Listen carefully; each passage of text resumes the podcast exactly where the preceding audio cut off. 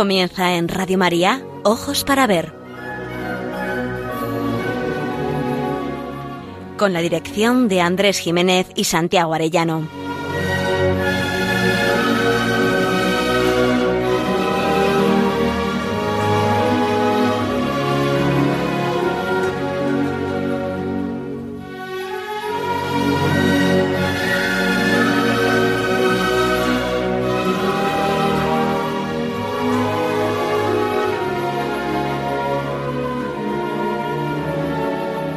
Días. Saludamos a todos nuestros oyentes en esta nueva edición de Ojos para Ver.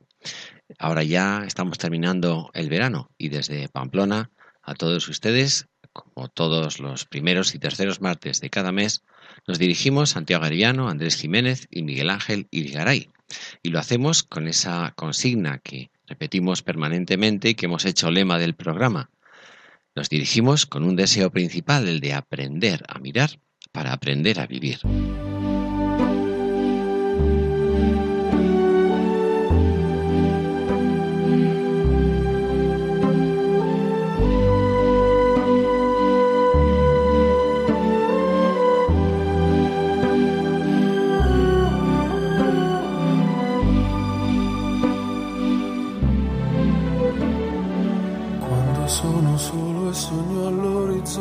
El Camino de Santiago es desde su origen uno de los jalones más significativos de la Europa cristiana. Ha sido llamado la calle mayor de Europa. Escribió Goethe que la conciencia de Europa nació peregrinando. Y así es, pues el camino a Compostela ha sido lazo de unión entre pueblos y reinos diferentes en lo político, pero vinculados en lo cultural y religioso, en lo más profundo y genuino de su identidad. Los movimientos culturales, los encuentros de personas, pueblos, espiritualidades, son el nacimiento de la conciencia de una unidad en la diversidad.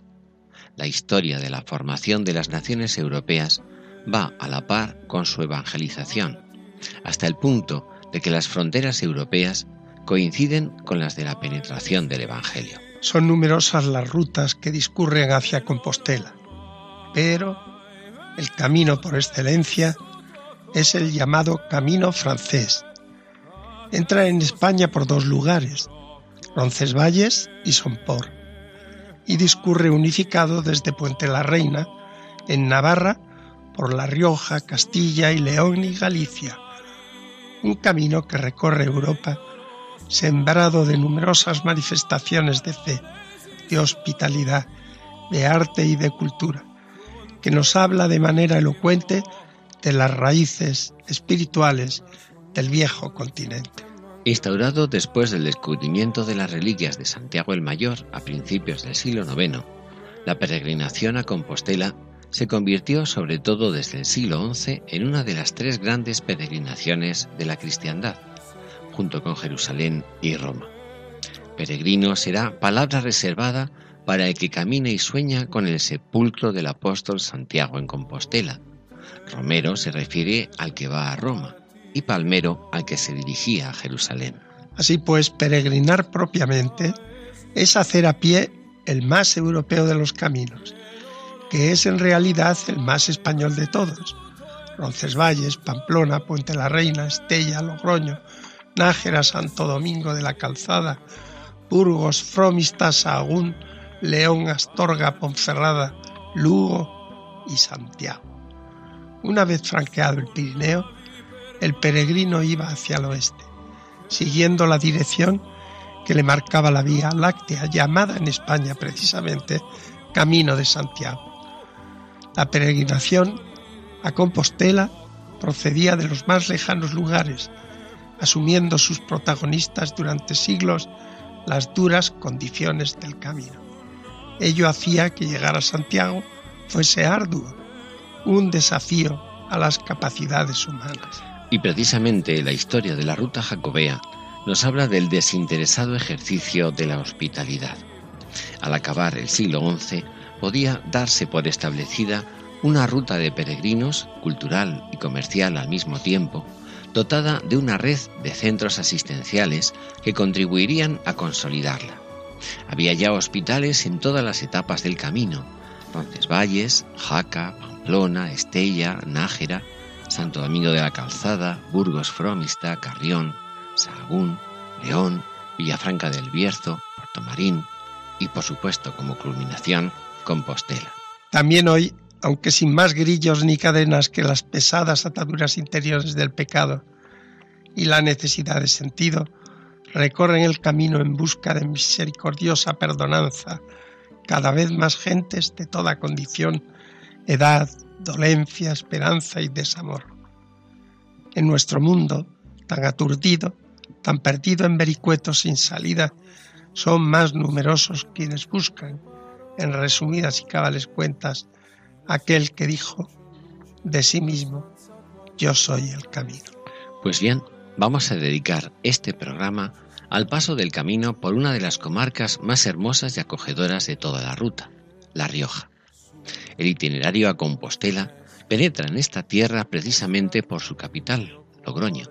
Discurre hacia el oeste por localidades como Navarrete, Nájera, Azofra, Santo Domingo de la Calzada, y al abandonar Grañón se adentra en tierras burgalesas. Lo que realmente ha dado sello de identidad a las gentes de La Rioja es precisamente la hospitalidad el carácter abierto, la acogida, virtudes entrañables suscitadas en torno al camino jacobeo. Esta tradición de hospitalidad y el sentimiento comunitario que la acompaña brota de un origen históricamente reconocible. La administración de todos estos núcleos de hospitalidad surgidos en el camino estuvo en manos de instituciones religiosas. Primero fueron los monasterios y los obispos, después las órdenes militares, como la de San Juan de Jerusalén y la de la Terraza, fundada en Nájera. Pronto se sumarán a la labor hospitalaria parroquias y cofradías formadas por laicos. La más antigua de ellas, la fundada por Santo Domingo de la Calzada, hacia el año 1049. Las ciudades junto al camino se fueron convirtiendo en grandes redes de hospitalidad. En las villas de entidad no había vecino que no formara parte de alguna cofradía parroquial o gremial que siempre cuidaba y mantenía un centro hospitalario. En La Rioja, a pesar de los siglos y de las transformaciones sociales, pervive hoy un espíritu de hospitalidad, comunidad y acogida, según el cual las personas, en primer lugar, los peregrinos que caminan hacia Compostela son valoradas y tratadas de forma vitalmente sincera y cercana. Las localidades que jalonan la ruta han orientado su acogida a los peregrinos y menesterosos, configurando una mentalidad comunitaria de hospitalidad y responsabilidad compartida hacia los más necesitados que es reconocible en la gente de toda la región. Es muy expresivo, a título de ejemplo, entre otros, el rótulo que recibe al caminante en la histórica capital del Najerilla. Peregrino, en Nájera, Najerino.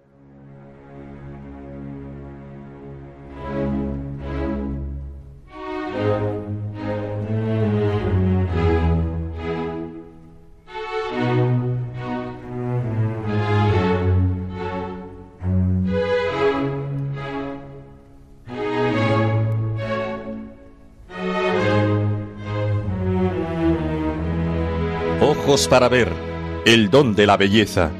Andrés Jiménez, Santiago Arellano.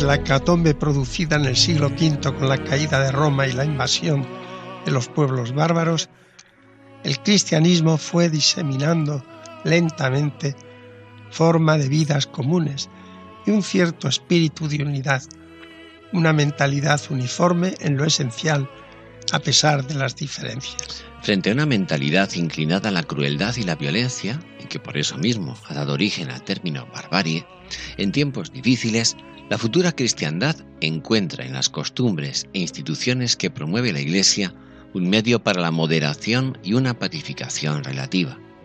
Encontrará también en los valores, las prácticas religiosas y la oración un fuerte recurso espiritual.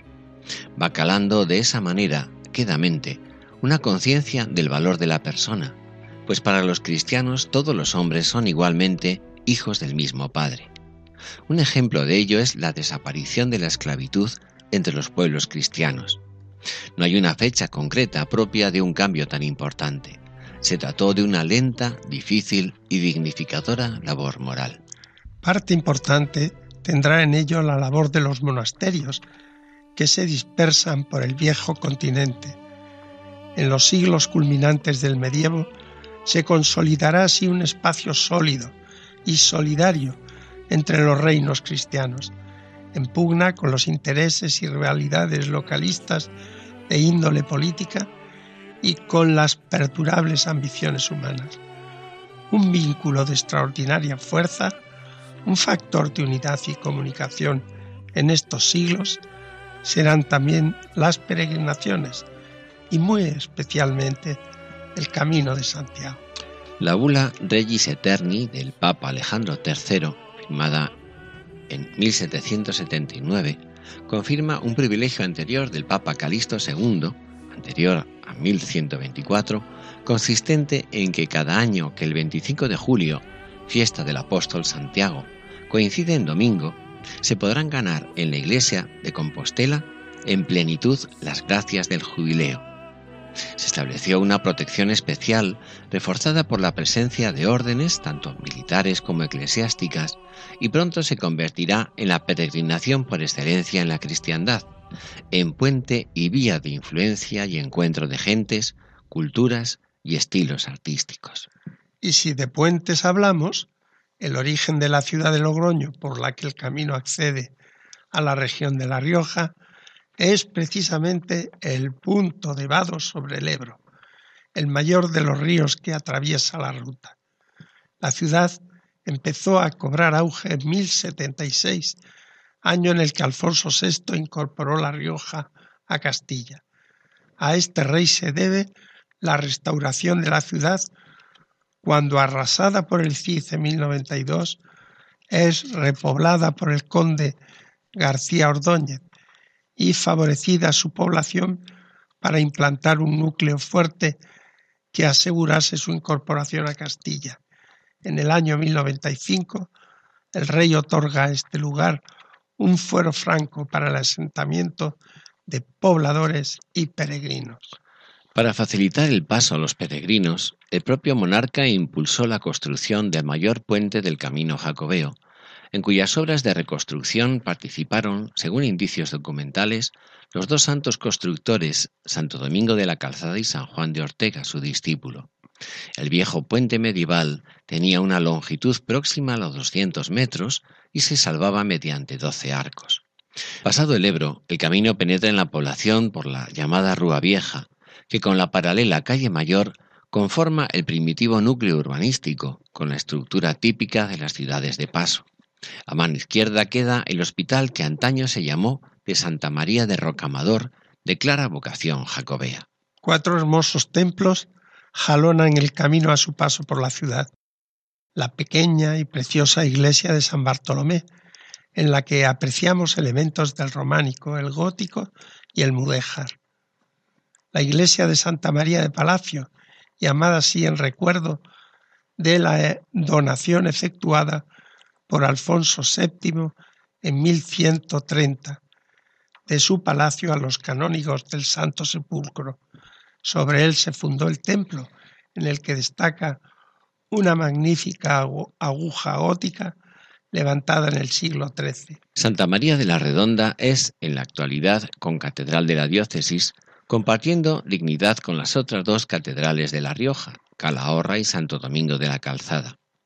Su origen y apelativo de La Redonda pudo estar hacia el siglo IX en un templo románico de planta octogonal al estilo de Eunate o Torres del Río en Navarra. En el siglo XV, el templo primitivo da paso a otro gótico, del que permanece el esbelto interior con bellas nervaduras en las bóvedas de sus tres naves. En el exterior se levantaron más tarde las dos airosas torres gemelas, debidas a Martín de Veratúa, y que constituyen el icono de la ciudad de Logroño. Fue su modelo la torre de la iglesia de Santo Tomás de Aro, y se repite en otras localidades riojanas como Santo Domingo de la Calzada, Briones, Ollón, Labraza, destacando siempre en el horizonte su verticalidad y conformando lo que se ha llamado el barroco riojano. Entre las dos torres se encuentra una bella fachada retablo barroca en piedra diseñada por Juan Bautista Abaiza que se abre a la logroñesa Plaza del Mercado. Finalmente, el Templo de Santiago el Real es con toda seguridad el más antiguo templo de la ciudad, remontándose su origen a la predicación de los primeros cristianos en el Valle del Ebro. El templo se origina en una cueva junto al río, como un lugar de culto y refugio extramuros para los primeros cristianos, como sugiere la cripta sobre la que se elevan el presbiterio y el altar mayor. Más tarde, tras el decreto de Constantino, se alza una humilde iglesia que en el año 844, tras la batalla de Clavijo, acontecida a pocos kilómetros, se amplía, construyéndose encima un templo en estilo románico que es destruido casi por completo en un incendio en el año 1500. Entre los años 1513 y 1527 se realiza la obra de la iglesia actual, caracterizada por su impresionante y única nave de 17 metros de ancho y 25 de altura. La fachada de estilo barroco está presidida por un colosal Santiago a caballo, en actitud guerrera, aludiendo a la tradición que rodea a la batalla de Clavijo. La imagen de la Virgen de la Esperanza, patrona y alcaldesa mayor de Logroño, se encuentra en su interior. Es una preciosa figura gótica del siglo XIV de estilo sedente. Sonríe y mantiene al niño sentado mirando al frente. A ella se encomendó la ciudad durante el sitio de 1521 por el ejército francés al que la ciudad derrotó. Cada año sale en procesión el 11 de junio, acompañando al patrón San Bernabé en sus fiestas y durante las realizadas en su honor el 18 de diciembre.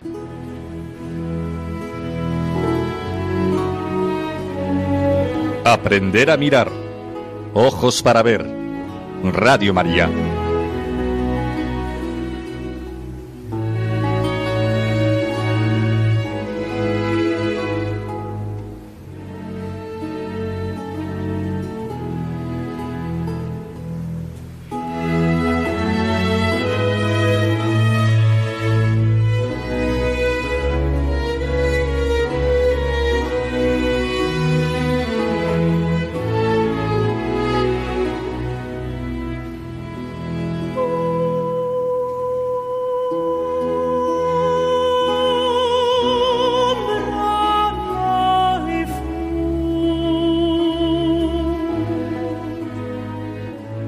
Sabido que la peregrinación, la marcha hacia la tierra prometida, era tradición y seña de identidad del pueblo judío.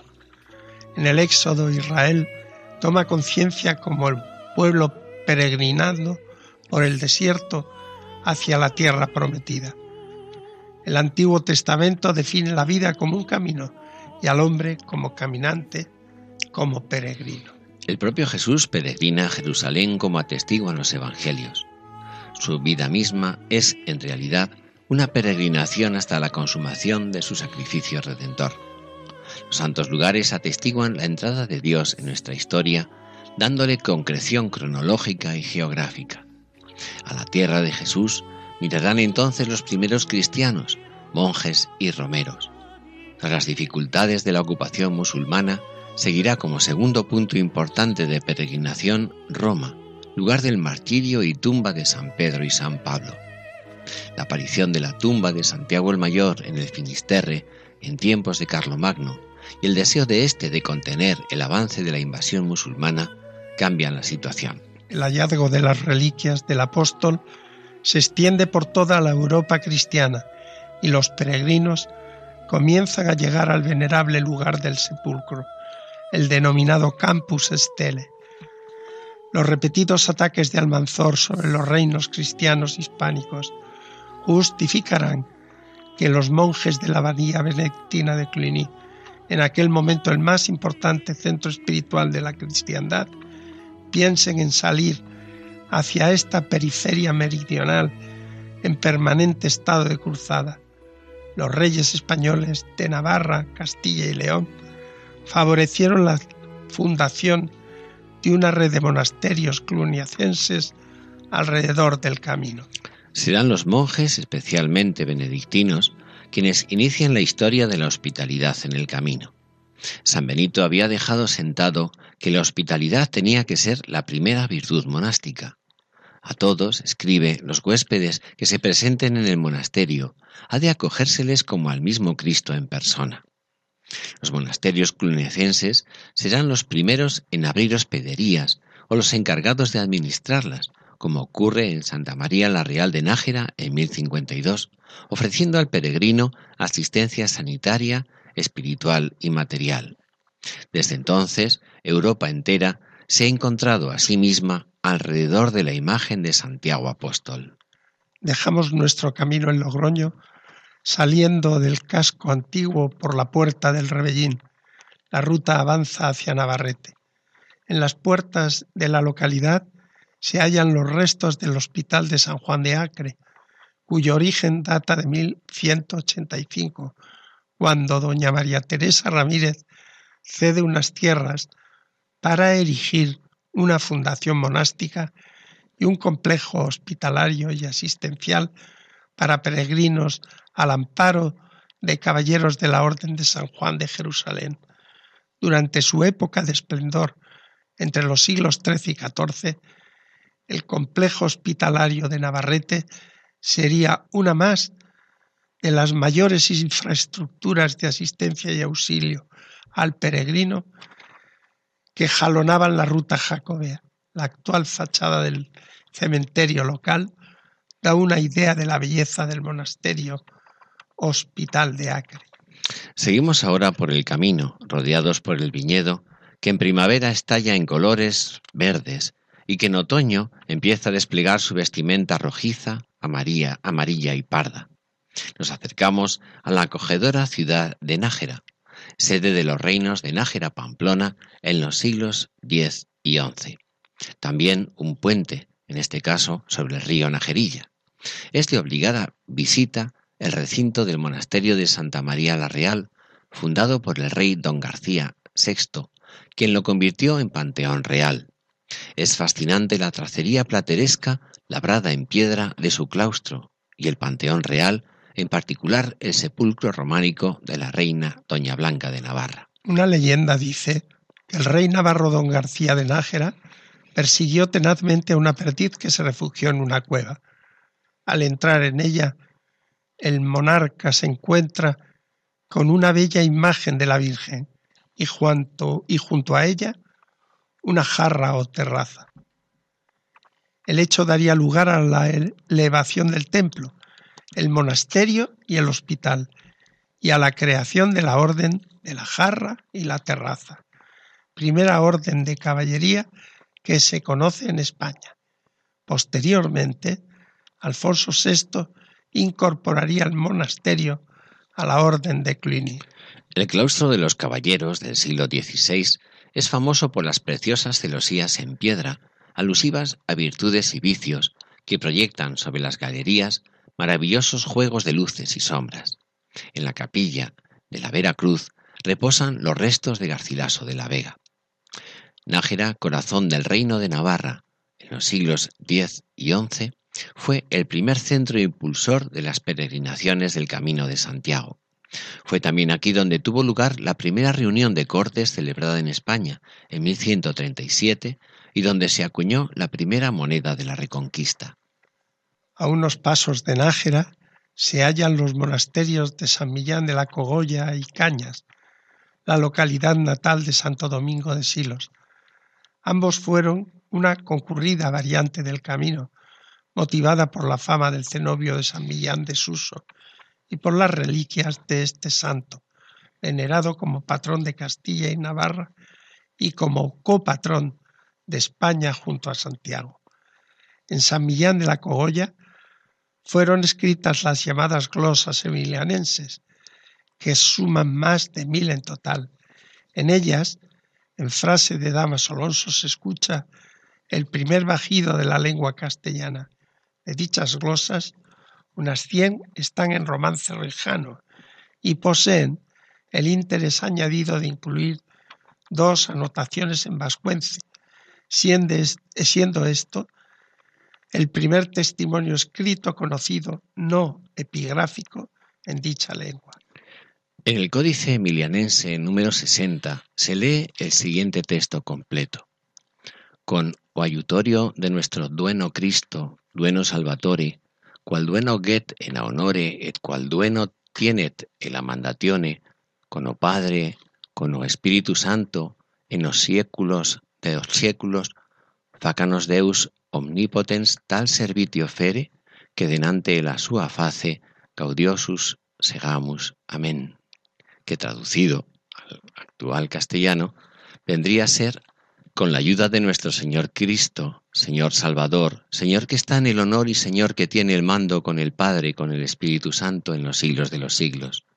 Háganos Dios omnipotente hacer tal servicio, que delante de su faz gozosos seamos. Amén. Se ha hecho notar que el primer texto escrito en el romance francés fue una declaración de guerra, en italiano al parecer una letra de cambio, en castellano, este primer texto, que es una oración a la Santísima Trinidad. A menos de un kilómetro de San Millán de la Cogolla, se alza además el municipio de Berceo, junto al río Cárdenas, cuna del propio San Millán y de Gonzalo de Berceo, el primer poeta de la lengua castellana que vivió en la primera mitad del siglo XIII se formó en el monasterio emillanense al que estuvo vinculado a lo largo de su vida.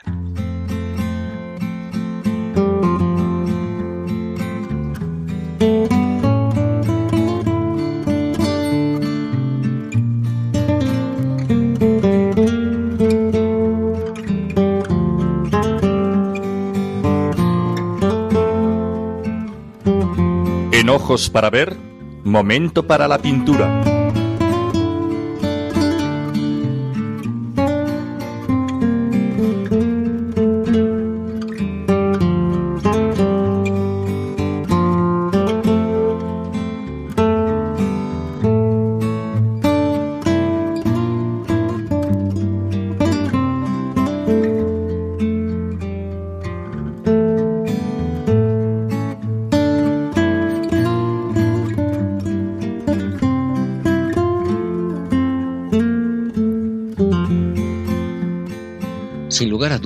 Mejor muestra pictórica del gótico que se conserva en La Rioja son dos puertas de retablo pintadas, procedentes de San Millán de la Cogolla, hoy expuestas en el Museo de La Rioja.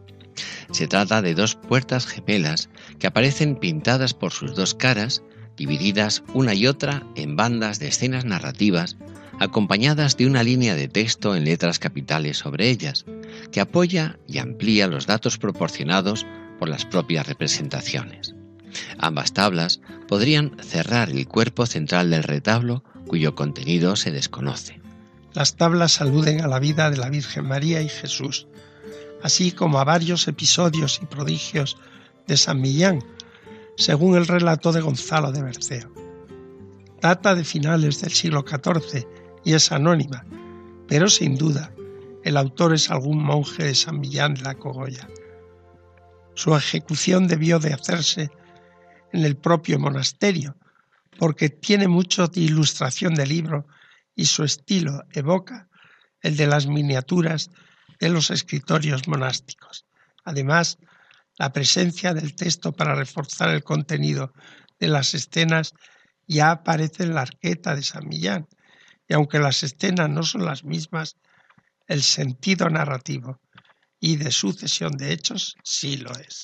Por otra parte, también guarda semejanzas con otros retablillos dedicados a San Cristóbal, San Pedro y San Millán que se conservan en el Museo del Prado del siglo XIV. Es probable que ambos formaran parte del primitivo retablo del monasterio de Yuso, retirado de su lugar en los siglos XVI o XVII y subido al desuso, donde se instaló en el fondo del presbiterio. Están pintadas dentro aún del gótico lineal, con predominio de los perfiles negros y los colores planos, muy pocas referencias al volumen por sombras o degradación de tonos, y una enorme riqueza de color que se acentúa con el fondo de plata para las caras externas y de oro para las internas de las tablas. Ambas se agrupan como si fueran viñetas secuencializadas que han de contemplarse y leerse horizontalmente de una puerta a la otra, lo que muestra su carácter didáctico y catequético, junto al hecho de que se sirve de usos y costumbres del momento.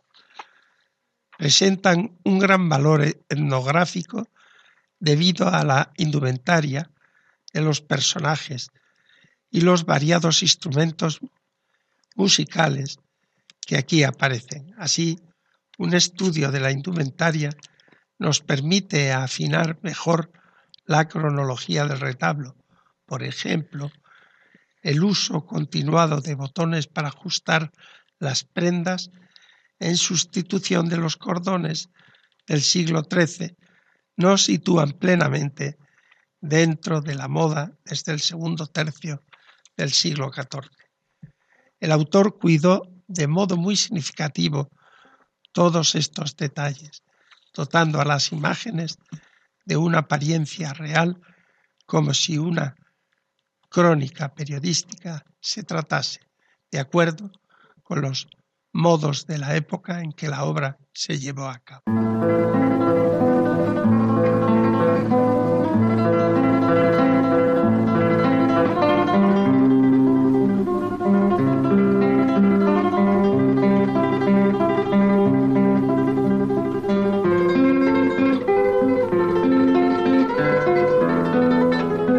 Momento para la poesía. Ojos para ver. Radio María.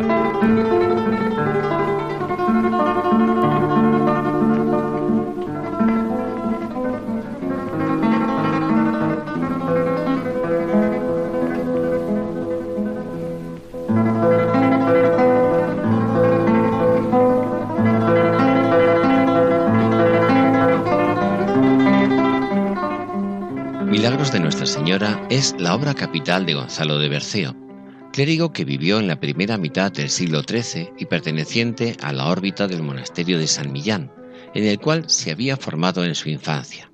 Se cree que cursó estudios en la pionera Universidad o Estudio General de Palencia. Berceo fue el más importante representante del mester de clerecía. Depuró el idioma castellano, para lo cual trasvasó numeroso vocabulario desde un latín culto y recurrió a fórmulas de la literatura oral tradicional y del mester de juglaría. Escribe en el idioma que en este momento hablaba el pueblo llano. De esta manera, la gente humilde lo entendería y no en latín. En general, los peregrinos que, acudían a San Millán no sabían nada de teología ni de latín y tampoco estaban habituados a una poesía de carácter culto. Por eso Gonzalo de Berceo recurre a facilitar la expresión adaptándola a la forma de hablar de su gente. Mantiene la seriedad en la construcción, pero aligera el mensaje con abundantes elementos afectivos tomados de la vida cotidiana. Quedaba así anulada la distancia entre lo extraordinario y lo diario. Los oyentes comprenderían de inmediato que la Virgen también podría acercarse a ellos, salvarlos en algún momento difícil, siempre y cuando mantuvieran su devoción, le rezaran con humildad y buena voluntad. Emplea la estrofa de cuaderna vía. Cuatro versos con la misma rima forman una estrofa. Es famosa aquella del poema que narra la vida de Santo Domingo de Silos, en la que por su esfuerzo pide una curiosa recompensa. Quiero hacer una prosa en román paladino, en cual suele el pueblo fablar con su vecino. Can non so tan letrado por fer otro latino, bien valdrá, como creo, un vaso de buen vino. Los milagros de Nuestra Señora siguen todos la misma estructura de caída y redención. Una persona devota de la Virgen se encuentra en peligro y se salva gracias a un milagro mariano. Se suceden 25 milagros realizados por la Virgen a favor de personas que tienen una gran devoción por ella. La mayoría de estos personajes pertenecían a la misma clase social que el público que escuchaba los milagros. Al final de cada relato aparece una moraleja o enseñanza para hacer comprender al oyente las ventajas que reporta ser devoto de Nuestra Señora. La obra comienza con una introducción alegórica en la que el autor se presenta a sí mismo como romero o peregrino en una naturaleza idealizada, lugar ameno que simboliza las virtudes y perfecciones de la Virgen y que identifica con el paraíso. La fuente de ese prado se ramifica en cuatro brazos que evocan los cuatro ríos del Edén, y los árboles que producen frutos saludables y vistosos representan la abundancia y la felicidad anterior al pecado original. La descripción del prado connota el estado perdido, pero cuya recuperación es posible para quienes aman sinceramente a la madre del bien criado, Cristo.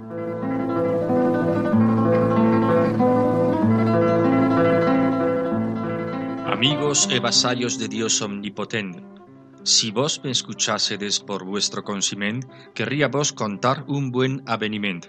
Terredeslo en cabo por bueno, veramente. Yo, maestro Gonzalo de Berceo nomnado, yendo en romería caecí en un prado, verde e bien sensido, de flores bien poblado, lugar disuadero para omne cansado. Daban olor sobejo las flores bien olientes, refrescaban en omne las caras e las mientes, manaban cada canto fuentes claras corrientes, en verano bien frías, en invierno calientes. Todos cuantos bebimos que en pie desandamos, siquiera en presión o en lecho hagamos, todos somos romeros que camino pasamos. San Pedro lo dice esto, por él vos lo probamos. En esta romería habemos un buen prado en cui trova repaire tot romero cansado la Virgen glorioso, madre del buen criado, del cual otro ninguno igual non fue trovado. Este prado fue siempre verde en honestad, que nunca hubo mácula la su virginidad, postpartum et impart fue virgen de verdad, ilesa, incorrupta en su integridad.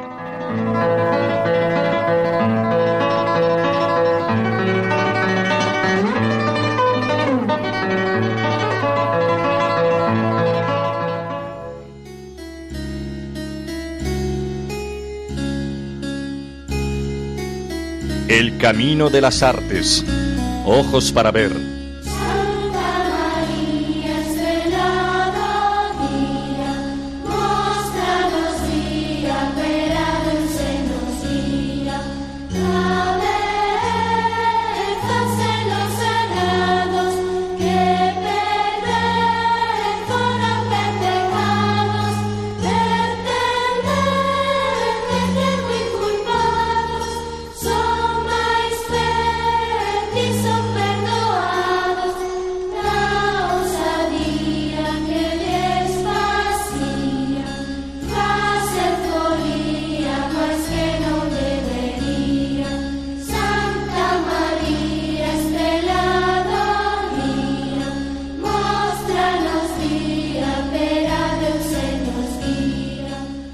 razones del peregrinaje a Santiago fueron cambiando y mezclándose con el tiempo.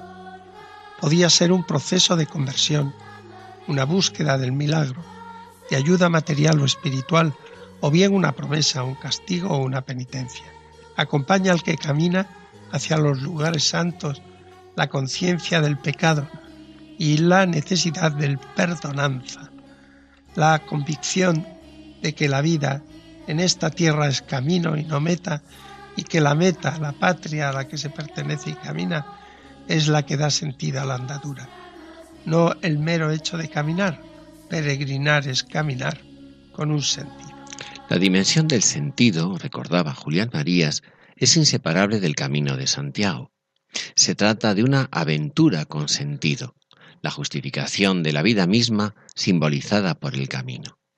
La condición humana exige que se justifique lo que se hace, que se viva por algo y para algo, por un motivo y una finalidad.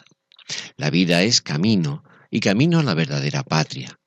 Uno de los peligros por los que se puede atravesar en la vida humana es que se olvide esa necesidad de justificación. El camino de Santiago, esto es muy interesante y curioso, empezó a decaer en la modernidad. La paradoja no deja de ser dolorosa. El Renacimiento se inauguró con la afirmación gozosa de la individualidad creadora del hombre, pero se clausuró con la negación de su dignidad el protestantismo y la crisis de la conciencia europea que la modernidad trajo consigo, dieron pie a que si el hombre se cree el centro de este mundo y en el fondo un ser autosuficiente, entonces ni necesita un Dios ni pone su empeño en buscarlo. La vida se convierte en una conquista de autoafirmación y deja de ser peregrinación camino hacia la patria y hacia Dios. Uno de los testigos del sentido que la ruta jacobea significa es un santo laico, a la vez contemplativo y activo, constructor infatigable, prodigio de caridad y fundador de una de las ciudades más genuinamente jacobeas, que lleva su nombre. Nos referimos a Santo Domingo de la Calzada, uno de los hitos fundamentales del Camino de Santiago. Domingo nació exactamente hace mil años, por lo que este año se celebra su año jubilar. Su santidad está vinculada a la acogida al peregrino y a la fe hecha caridad. Introdujo en la Europa medieval un estilo de espiritualidad laical peculiar, practicando la caridad y viviendo el Evangelio en la atención a la peregrinación. Domingo fundó esta ciudad a mediados del siglo XI por y para el camino. creó en ella la cofradía más antigua de todo el camino, hacia 1049, que hoy en día sigue acogiendo y cuidando a los peregrinos. Al santo se le atribuye la mejora de la calzada del camino, el establecimiento del hospital de peregrinos, la creación de la ciudad, la fundación de la iglesia que hoy es catedral en la diócesis y la construcción de un puente de doce ojos sobre el río Oja. Algunos afirman que también junto a su discípulo San Juan de Ortega intervino en la construcción del puente de Logroño. Su hospital de peregrinos fue el modelo en el que se inspiraron los reyes católicos tras visitar la ciudad para el de Santiago de Compostela. Y así, la tumba de Santo Domingo, el primer santo laico de Europa, es parada obligatoria desde el siglo XII. Es famoso el milagro del gallo y la gallina, según el cual se dice que por intercesión de Santo Domingo se demostró la inocencia de un peregrino acusado falsamente y ajusticiado en la, en la horca al hacer volar una gallina que estaba asada en el plato. En recuerdo de esos hechos se extendió el dicho en Santo Domingo de la Calzada, donde cantó la gallina después de asada.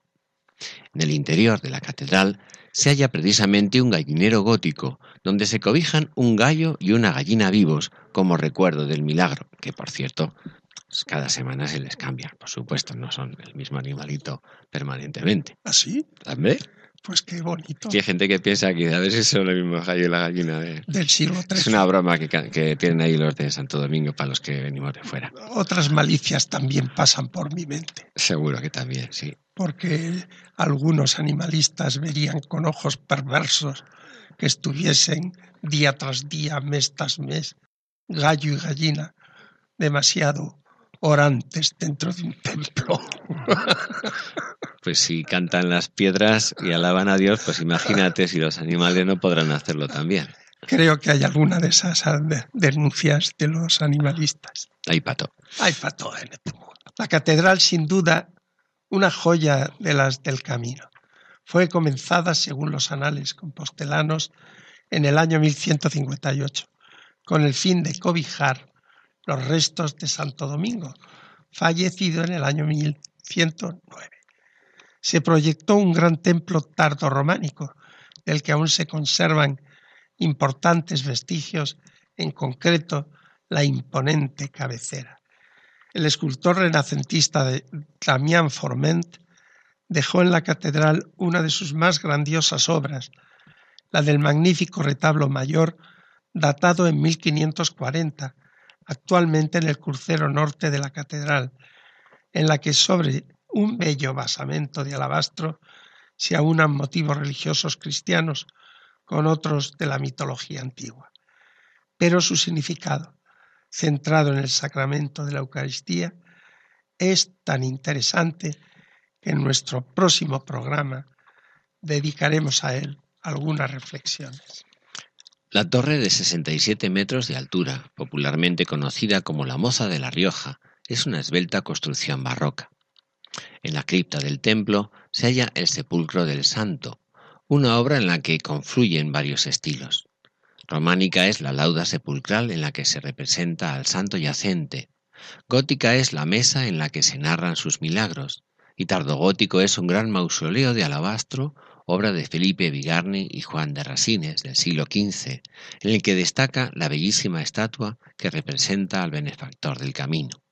Pero lo más llamativo hoy de esta cripta es la impresionante obra en mosaicos realizada por el famoso artista Marco Iván Rubnik, inaugurada con ocasión de este año jubilar, que vincula la vida de Santo Domingo con la santidad de la Iglesia.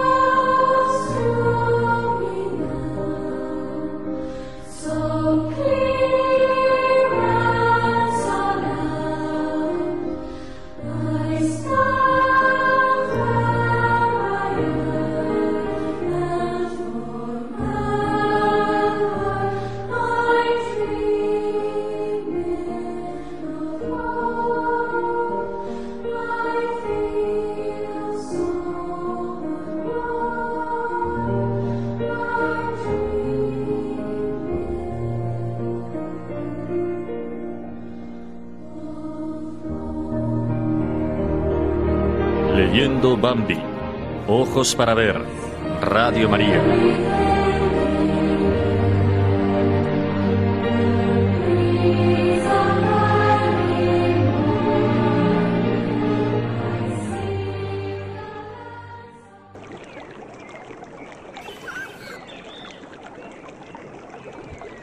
Al oírle, el viejo ciervo levantó inmediatamente la cabeza y le miró. Después perdió la mirada en un punto distante. Esa mirada perdida en el espacio como si allí no hubiese nadie parecía tan arrogante a Bambi como la que le dirigiera al oírle llegar. Pero ahora que estaba frente a él, no sabía qué hacer. Había venido con la intención de hablarle. Quería decirle, buenos días, yo soy Bambi. ¿Me permites que te pregunte cuál es tu honorable nombre? Sin embargo, la cosa que en el primer momento le pareciera tan sencilla, ahora no lo era tanto. ¿De qué le servían las buenas intenciones de un momento antes? Empero, no quería dar la impresión de ser un maleducado, impresión que indudablemente no dejaría de causar si partía sin decir una sola palabra. Tampoco quería parecer descarado, concepto en que podía quedar si iniciaba la conversación. El ciervo era de una majestad sublime que le causaba un infinito placer al mismo tiempo que le hacía sentirse muy humilde. Trató vanamente de levantar su espíritu y se preguntó repetidas veces, ¿por qué tengo que asustarme en su presencia? ¿Acaso yo no soy tan bueno como él? Pero era inútil. Seguía con el mismo miedo y la misma timidez, y sentía en el fondo de su corazón que no era tan digno y bueno como el viejo ciervo. Por el contrario, se consideraba muy lejos de semejante igualdad. Tan poca cosa se consideró que llegó a sentirse casi despreciable y tuvo que apelar a todas sus fuerzas para mantenerse sereno. El viejo ciervo le miraba, entre tanto, y pensaba, es hermoso, es realmente simpático, tan delicado, tan elegante y gracioso en todo su porte. Sin embargo, no debo mirarle así. No está bien mirarle de este modo. Además, puedo desconcertarle. Por eso, levantó la cabeza y miró nuevamente hacia el espacio. ¡Qué porte tan altanero! pensó Bambi. Resulta realmente inaguantable la opinión que algunos se forman de sí mismos. El ciervo estaba pensando, me gustaría hablarle. Es tan simpático. Qué tontería eso de no querer hablar con aquellos a quienes no conocemos. Y volvió a perder la mirada en la lejanía, pensativa. Cualquiera diría que yo soy parte del aire, se dijo Bambi. Este individuo se comporta como si él fuese el único sobre la superficie terrestre. ¿Qué podría decirle? se preguntaba el viejo príncipe. Yo no tengo la costumbre de hablar. Lo más probable es que diga alguna tontería y me ponga en ridículo, porque no me cabe la menor duda de que es un joven muy inteligente. Bambi se armó de valor y miró fijamente al ciervo. ¡Qué espléndido es! pensó con admiración y perdiendo a la vez toda su decisión. Bueno, será para otra vez, acaso, decidió el ciervo, y se alejó, descontento pero majestuoso. Bambi se quedó en el mismo sitio, lleno de desencanto.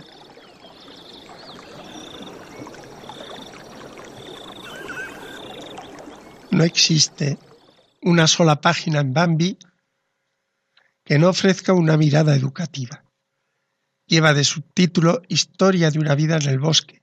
La vida de los animales y de las plantas que habitan en el bosque constituye el ambiente idílico o dramático según los avatares de la propia naturaleza o de la presencia exterminadora del hombre. Es el ambiente pacífico o violento en el que va a ir desarrollándose la vida del protagonista. Vivir se convierte en un aprendizaje para sobrevivir, aprender a valerse por uno mismo. Nunca se sabe en qué momento se presenta la adversidad. Las descripciones de la naturaleza animal y vegetal en el paso de las estaciones, lluvias, nieves y amaneceres plácidos o fríos hasta tiritar, son de una riqueza léxica y de una belleza admirables, aunque sea su apariencia intrascendente. Un corzo, Bambi y un ciervo con elegancia y señorío de un príncipe altivo coinciden en una pradera pastando. Los dos se sienten impulsados a entablar una conversación que facilite el encuentro mutuo, pero ninguno da el primer paso. Pudieron haber sido amigos, pero seguirán siendo entre sí unos desconocidos. ¿Son los tiempos propicios para entablar conversación con el primer estaño con que nos topamos? Es paradójico que en una sociedad tan desarrollada como la nuestra, en la que las tecnologías de la comunicación nos han metido el rincón más lejano del mundo en nuestro cuarto de estar, la actitud prudente aconseje recelar, sospechar y, en definitiva, poner el escudo de la desconfianza.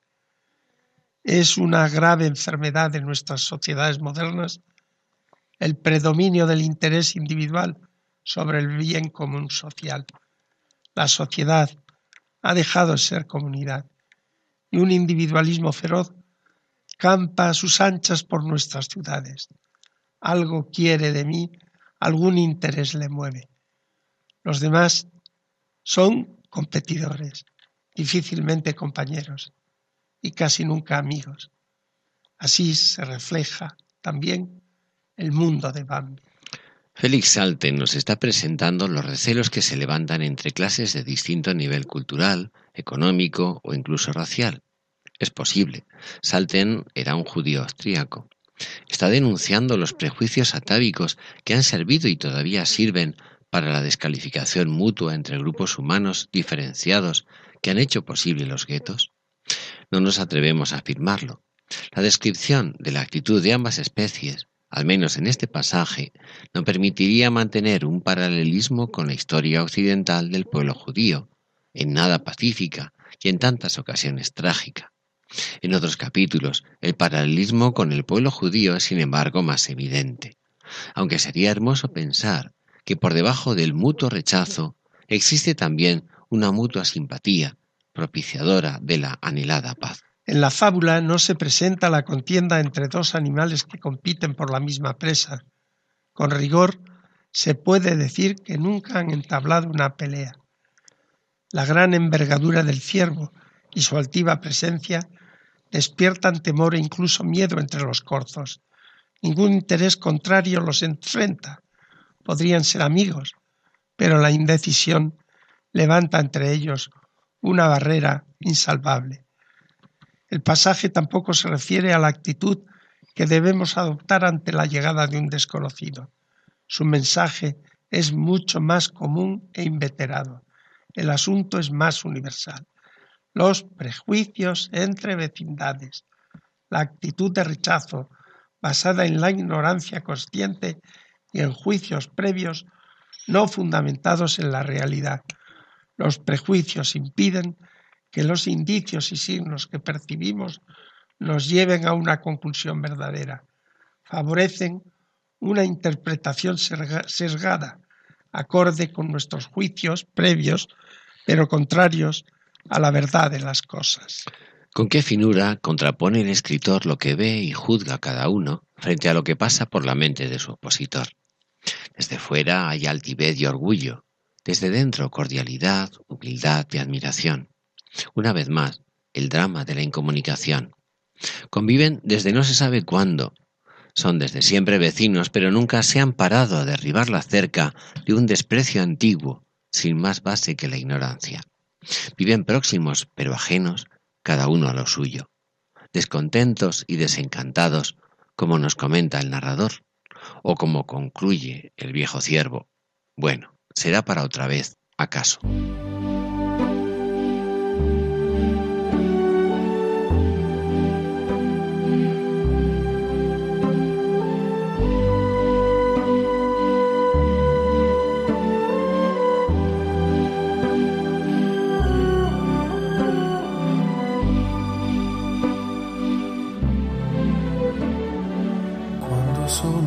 Queridos amigos, nos despedimos ya de todos ustedes. Esperamos que el programa haya sido de su agrado. Así que a todos les deseamos muy buenas tardes y que tengan un hermoso día.